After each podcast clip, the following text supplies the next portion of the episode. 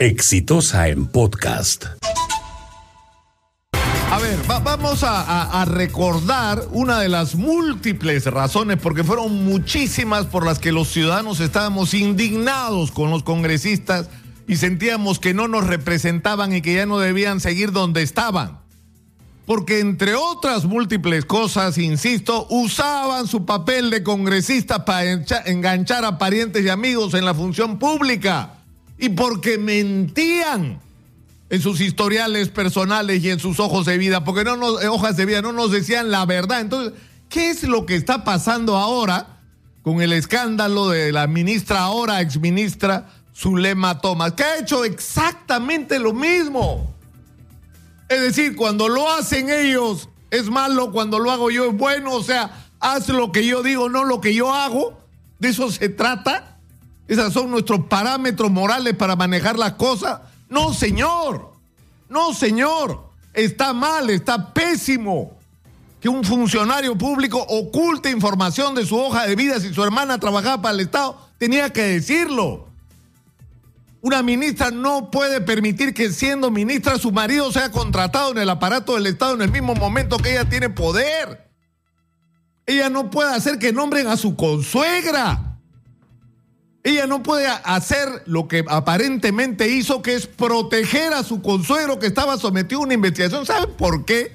Porque la anterior ministra de Salud descubrió que estaba trabajando en su consultorio privado cuando en ese mismo momento que atendía en su consultorio privado, el señor estaba recibiendo un sueldo del Estado para atender en un consultorio público del Hospital María Auxiliadora. Y no estaba. No puedes proteger a una persona así por más pariente de cualquier natural, eh, por cualquier parentesco y cualquier naturaleza que tenga contigo, por favor. Por eso el aparato del Estado está como está. Porque estamos llenos de gente que ha sido nombrada y enganchada por sus parentescos, por sus vinculaciones políticas, porque te apoyó en la campaña o por quién sabe qué otra razón, incluso peor. Y tenemos un aparato del Estado absolutamente ineficiente. Entre otras razones por esta. Entonces esto tiene que cambiar y acá de lo que se trata, y nosotros lo hemos dicho desde el otro día, el gobierno decide aceptar la renuncia de la señora. No, no, no, no, no. El gobierno tiene que prescindir de esta señora porque no quiere que se hagan las cosas así. No porque le agradece por los servicios prestados. Y acá no estoy discutiendo porque además o sea, hay un tema acá eh, que es la situación del sistema de salud. O sea, ustedes saben hace cuánto tiempo se terminó de construir el hospital de ATE y está en el, en el proceso de entrega, es decir, de recepción, hospital terminado para ser entregado. Hace 16 meses. ¿Saben cuánto debería demorar como máximo un proceso de recepción? Dos.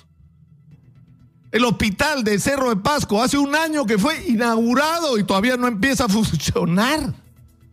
O sea, ¿cómo es posible que a la vez que... O sea, ni siquiera deberíamos estar hablando de esto, por favor.